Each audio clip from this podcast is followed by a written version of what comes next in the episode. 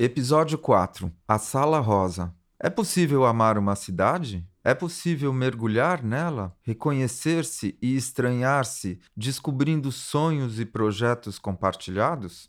Esta instalação, apelidada de Sala Rosa, é um espaço e instrumento que possibilita o acesso aos sentimentos dos desenhistas dessa exposição em relação ao território onde vivem, caminham e onde se encontraram para rever a cidade a partir dos edifícios do arquiteto Artacho Jurado. O processo surgiu com um percurso traçado a pé, começando pelo edifício Planalto, no centro de São Paulo, e terminando no edifício Bretagne, em Higienópolis. Esse levantamento recolheu impressões, sentimentos, histórias, experiências pessoais, potências e fragilidades do espaço. Em forma de mapa afetivo, foi inicialmente elaborado em visitas presenciais, algumas individuais e outras compartilhadas, seguindo para encontros virtuais remotos durante os períodos de isolamento impostos pela pandemia. A partir de um mapa base comum, adaptado ao espaço da sala, cada desenhista teve total liberdade para desenvolver seu percurso gráfico pessoal, incorporando meios e recursos de mapeamento digitais, como uma pesquisa experimental de outros métodos de observação e captação da paisagem e da vida paulistana. Essa malha urbana proposta pela equipe expográfica foi dividida em quadrantes, desenvolvidos individualmente por seus respectivos desenhistas. Ao final do processo, esses desenhos se integraram e se sobrepuseram numa grande bricolagem de recortes unidos pela execução direta no espaço da galeria. Assim, a proposta interativa da sala é um convite ao visitante para se perder e se reencontrar na própria cidade, constituindo uma nova referência de memória para quem pretende se reencantar com o lúdico cotidiano e redescobrir